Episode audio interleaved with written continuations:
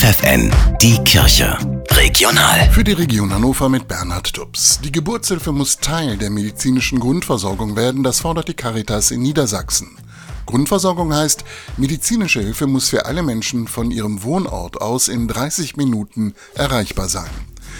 Dies ist bisher nur für die Abteilung der inneren Medizin und der Chirurgie vorgesehen, aber eben nicht für Geburtshilfe, sagt Svenja Koch, Sprecherin der Caritas im Bistum Hildesheim. Und das hat dann zur Folge, dass wenn Einsparmaßnahmen getroffen werden in Krankenhäusern, dann kann es eben auch die Kreissäle betreffen. Wenn aber die Geburtshilfe zur Grundversorgung gehören würde, dann müsste man da vorsichtiger sein. Tatsächlich schließen immer mehr Kliniken ihre Kreissäle. 20 waren es allein in den letzten sieben Jahren. Die Caritas hat dagegen nun eine Online-Petition gestartet. 17.000 Menschen haben bereits unterschrieben. Die Menschen, die aus der Ukraine geflohen sind, haben eine Menge Fragen. Wo kann ich Deutsch lernen? Wie melde ich mein Kind in der Schule an? Wie eröffne ich ein Konto?